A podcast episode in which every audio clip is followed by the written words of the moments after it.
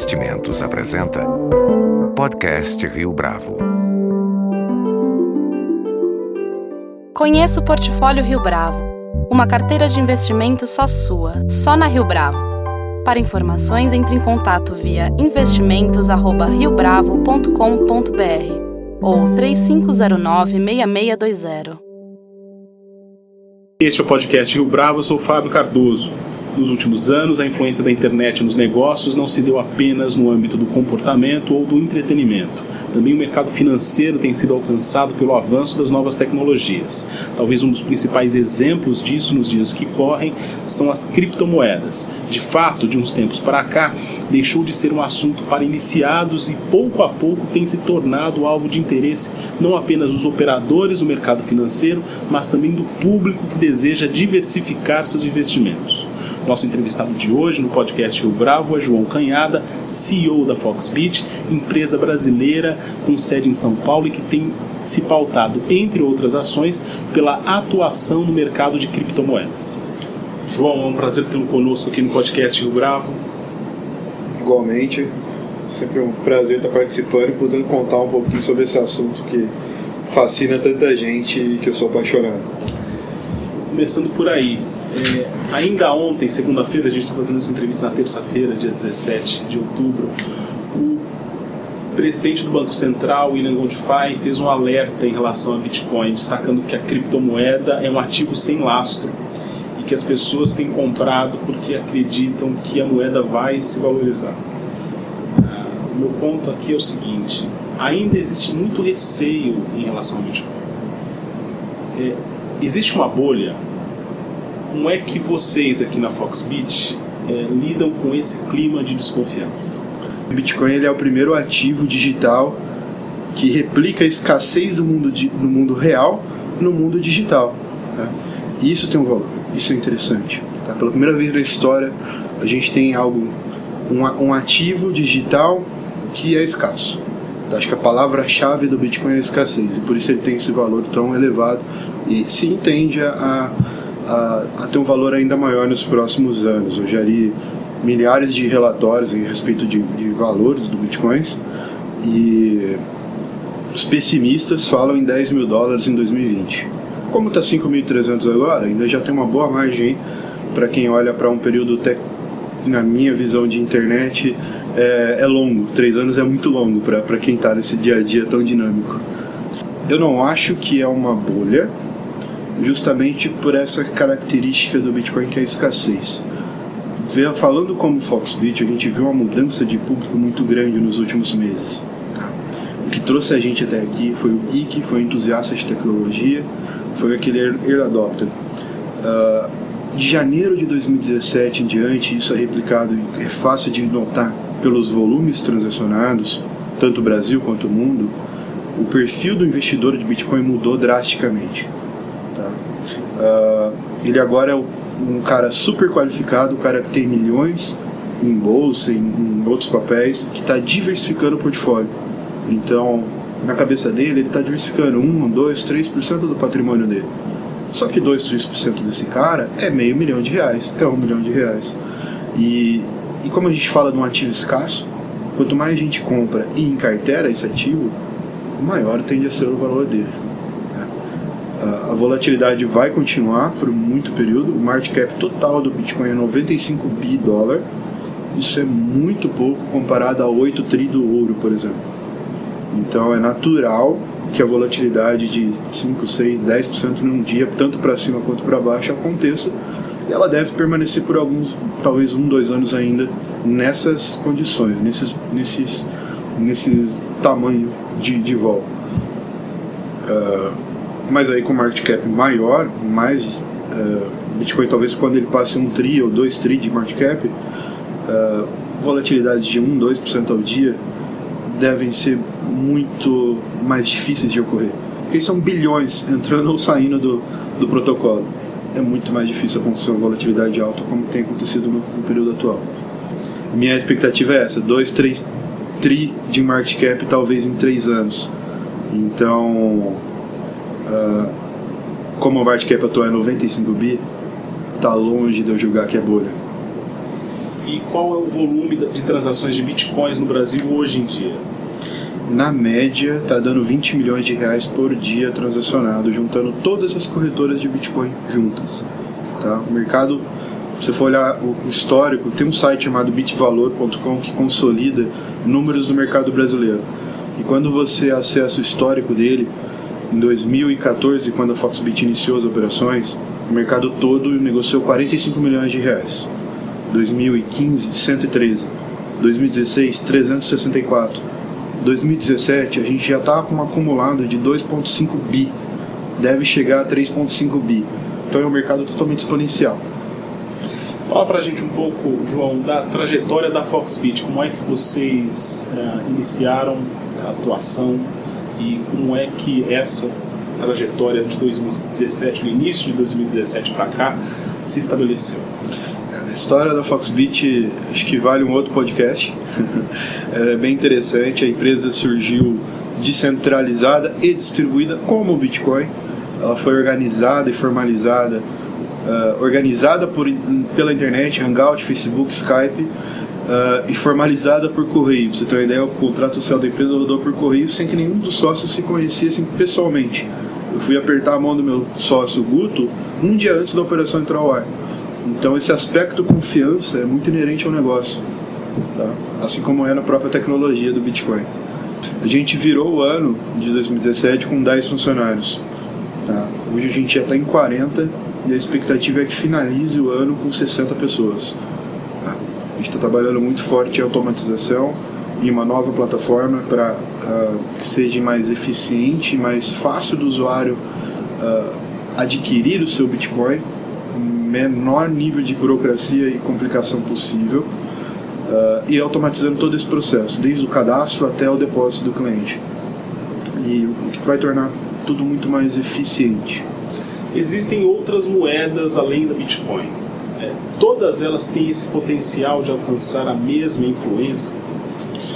Olha, existem mais de mil criptomoedas. Bitcoin foi a primeira delas, é a que tem mais liquidez, é a que tem mais bolsas de bitcoins que atuem com ela, o que consequentemente torna ela mais interessante como do, do ponto de vista financeiro como um ativo. Uh, dessas outras mil, existem algumas com potenciais claros de valorização futura mas cada uma tem uma, uma proposta diferente.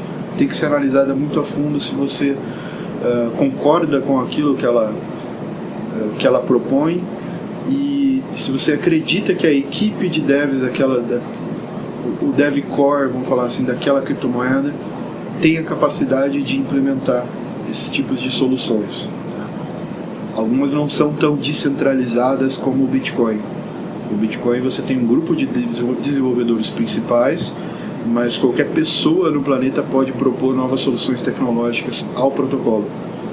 O que não é o caso de algumas dessas outras mil criptomoedas. Então, fique muito atento em relação a qual criptomoeda você está investindo. Seria um código wiki, por exemplo, aberto para que as pessoas pudessem é, colaborar, portanto?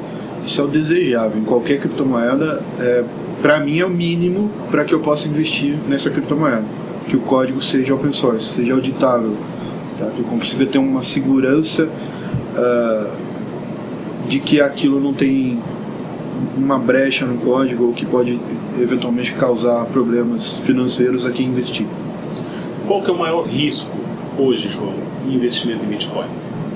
O maior risco de Bitcoin é que, na verdade, essa volatilidade é um problema para um investidor mais conservador, ainda é um, uma situação. Uh, questão de falta de regulamentação, não para o Bitcoin. Regular o Bitcoin é impossível tecnicamente falando, mas regulamentar as empresas que operem com Bitcoin me parece plausível, até para dar uma segurança jurídica àquele investidor que está adquirindo os bitcoins, para ele ter uma segurança que que ele vai poder ter eventualmente liquidez para compra e venda desse ativo no futuro uh, e, ter, e ter conforto para poder fazer esse investimento. Como ainda não tem essa regulamentação, muitos investidores ainda estão de fora por causa disso. Uma tecnologia que está sempre associada aos bitcoins é o blockchain. Uh, no site Foxbit tem uma explicação interessante sobre o funcionamento dessa tecnologia. Qual que, é, qual que é a importância do blockchain para as bitcoins? A gente lançou, a Foxbit está focando muito forte em educação. A gente organiza meetups presenciais em São Paulo uma vez por mês e também tem o nosso curso Foxbit Educação. Uh, quem procurar pelo site também vai ter informações. A gente lançou recentemente um curso focado em blockchain. Tá? A principal aplicação a nível mundo do blockchain é Bitcoin. Tá? Todo o restante é teste, é laboratório. Os bancos estão muito interessados nessa tecnologia uh, e justamente pela principal qualidade dela, que é a imutabilidade.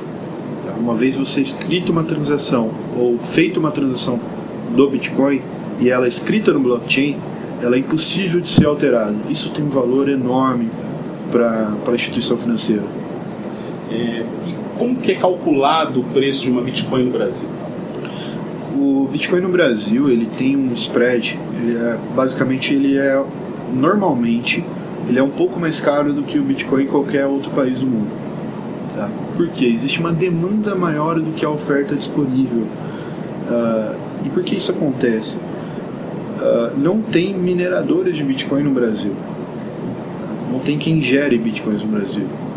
E isso acontece porque a, energia elétrica é muito cara no Brasil e o custo de importação dessas máquinas, desses equipamentos especializados em minerar Bitcoin é muito elevado. Uh, sendo assim, as pessoas acabam uh, negociando aqueles Bitcoins que elas já compraram há muitos e muitos anos ou mesmo fazendo operações de uh, importação de Bitcoin. Existe uma dificuldade uh, em realizar essas operações e elas precificam isso no preço. Onde está essa dificuldade especificamente? Uh, a regulamentação de remessa no Brasil ela não previu Bitcoin. Ela não é adequada para a fase de país como a gente está. Uh, então, existe um, um, um burburinho de que vai ser revista nos próximos meses, mas ela cria barreiras para que o mercado se desenvolva, desenvolva. E não só Bitcoin, tá? a indústria de um modo geral. Quando você vai fazer uma remessa de dólares para adquirir algum produto no exterior, você tem um monte de empecilho, tanto fiscal, tributário, burocracia, demora nessa execução desse processo e isso causa dificuldades que as pessoas precificam no preço dos produtos quando ela consegue concluir essa operação. E nesse caso, um produto que tem esse, isso precificado é Bitcoin. Por isso ele tende a ser mais caro aqui no Brasil do que fora do país. E quais são os países que têm mais potencial de se sair melhor nesse ambiente de criptomoedas? Olha, o Brasil está havendo discussões, está havendo uma audiência pública em relação ao tema. Uh, e essas audiências, na forma como ela está sendo conduzida, estão buscando muito se espelhar no que está acontecendo lá fora. Espelho do que foi positivo lá fora é o Japão. O Japão, em janeiro de 17, ele representava pouco menos de 5% do volume global de transações de Bitcoin. Tá? Ah, em abril de 17, o governo japonês regulamentou Bitcoin como um meio de pagamento. Em junho de 2017, o governo japonês autorizou as exchanges a operarem, a funcionarem de forma explícita. Uh, então isso ficou muito positivo para o mercado japonês. E o que, que aconteceu? O volume de transações do Japão subiu de 5% em janeiro para 52% há três semanas atrás. Então o Japão ganhou uma relevância muito forte no tema Bitcoin justamente por uma regulamentação positiva a respeito do tema. Tá? Que eu acho que é o caminho que o Brasil deveria seguir e uh, e o Brasil tem um potencial enorme de conseguir trilhar esse caminho. Se as discussões continuarem andando de forma positiva como estão uh, nesse momento lá em Brasília. Estados Unidos e União Europeia têm se proposto a fazer algo nessa direção que o Japão fez, por exemplo? Os Estados Unidos, cada estado é, é quase que independente desse ponto de vista. Então, Nova York regulamentou, foi talvez o primeiro no, no mundo que tem regulamentado, mas fez uma regulamentação ruim, negativa. Muitas empresas que operavam lá com Bitcoin saíram do estado de Nova York para outros estados americanos ou até mesmo para outros países. A uh, União Europeia ela emitiu comunicados em relação a aos riscos potenciais de se investir nessa tecnologia, uh, que é razoável. Até mesmo a gente que está no dia a dia de forma profissional trabalhando com Bitcoin, também citamos sempre os riscos de investir nessa tecnologia tão disruptiva e nova. Então, nada mais plausível que o Banco Central faça o mesmo. Uh, de fato, é uma tecnologia nova, com alta volatilidade nesse período, mas a expectativa de longo prazo é muito positiva. Agora, João, existe uma certa dúvida em relação à rastreabilidade do Bitcoin. É possível rastrear? 100%. O Bitcoin não é anônimo e nunca foi, nunca será. Tá? Isso é inerente à tecnologia. Então, se você. Eh, eu tenho certeza que não é o público desse podcast, mas se você tem o pensamento de utilizar o Bitcoin para atividades ilícitas, eu recomendo que você repense sobre essa atitude, porque você vai estar tá criando provas contra você mesmo eventualmente. O Bitcoin é 100% traqueável, basta que haja o desejo e o esforço para tal. Então, se o governo tiver interessado em te traquear, infelizmente ele vai conseguir, ou felizmente, dependendo do seu do ponto de vista aí, de quem quem tá uh, de quem ele está atrás, né? E existem exemplos dessa rastreabilidade já? Uh, o governo conseguiu, por exemplo, provar que uma corretora russa estava lavando dinheiro de ransomware. Ransomware é um, é um, é um vírus que criptografa computadores e ele estava solicitando como resgate o pagamento em Bitcoin. Ele faz isso porque Bitcoin é muito mais fácil acesso a nível mundo. Só que uma vez que esse resgate fosse pago, uh, esses bitcoins iriam uh, eventualmente vão para essa iriam, né, no caso não vão mais, né, para essa corretora e acabavam sendo lavados por dólar e outras moedas. Uh, o governo americano traqueou tudo isso, chegou nessa corretora e prendeu os responsáveis. Como é que a Foxbit tem se organizado e como é que funciona o trabalho de vocês especificamente no dia a dia? a gente tem se preocupado muito com compliance PLD. Acho que o pessoal acaba achando que Bitcoin é terra de ninguém, o que não é uma verdade. Tá? A gente já trabalha ativamente nesse tema e o escritório nosso é o Piano Neto, já tem mais de um ano que ele orienta uh, a Foxbit da forma correta em como agir nesses casos. A KPMG também deu uma consultoria para a gente de norte regulatório, uh, então a gente tem se adequado uh, as políticas já vigentes para outros tipos de empresas com modelos de negócio pouco parecidos com o nosso, que já tem regulamentação específica, justamente para se preparar para essa fase que vai vir em algum dado momento, que é uma regulamentação focada em corretoras de Bitcoin. Tá? Então a gente está trabalhando forte nisso e também do ponto de vista tecnológico, que é um desafio uh, para escalar esse negócio. Né? O desafio bancário, o desafio dos bancos entenderem o nosso negócio. Uh, e também de automatizar os processos de depósitos até cadastros para poder escalar. O mercado é transparente o bastante para dar conta da expectativa em relação às criptomoedas em geral e a Bitcoin em particular? O mercado de Bitcoin ele tem poucos profissionais envolvidos. Tá? A gente fez um estudo recente e mesmo as pessoas que estão envolvidas dentro de bancos, trabalhando com blockchain ativamente, somando todas essas pessoas, tem 300 pessoas no país envolvidas profissionalmente com Bitcoin e blockchain. Uh, então tem uma demanda de profissional capacitado nessa área muito grande, só que a oferta desse, desse pessoal é muito pequena. Então a, a gente está trabalhando forte no educacional justamente para ensinar as pessoas o que é Bitcoin, o que é blockchain uh, e como elas podem empreender com isso. Falta empreendedor nessa área. Tá? Uh, então quando você olha nesse aspecto, tem 300 pessoas no país, 40 estão na Foxbit. Então, a gente tem bons profissionais aqui dentro, mas a gente tem que treinar muitas essas pessoas, quando, principalmente quando elas entram aqui, aqui dentro do nosso uh, ambiente. Não tem profissional, ou tem poucos profissionais qualificados para trabalhar com Bitcoin blockchain no país hoje. Um país de 200 milhões de habitantes, 300 pessoas, é muito pouco.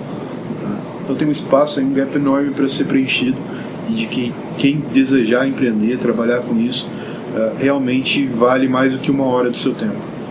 Uh, é um mercado que está crescendo de forma exponencial e, e tem uma, uma condição aí de, de você evoluir num modelo de negócio novo uh, com esse tema que talvez cause uma disrupção, algo que a gente talvez nem tenha pensado ainda que vai ser criado. Tá? A gente está no começo.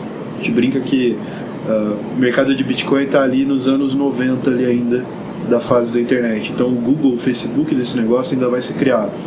Tá? Ou já foi criado, mas ainda está na garagem. Então tem um potencial enorme da, das pessoas trabalharem com essa tecnologia. A gente saiu da fase da internet da informação, estamos entrando na fase da internet do dinheiro. Então, uh, de fato, a gente tem um espaço enorme para evoluir nesse ecossistema. João Canhada, muito obrigado pela sua entrevista, pela sua participação aqui no podcast Rio Bravo. Eu que agradeço a oportunidade. Quem quiser saber mais sobre Bitcoin, acesse o site foxbit.com.br. Com edição e produção de Leonardo Testa, este foi mais um podcast Rio Bravo. Você pode comentar essa entrevista no SoundCloud, no iTunes ou no Facebook da Rio Bravo.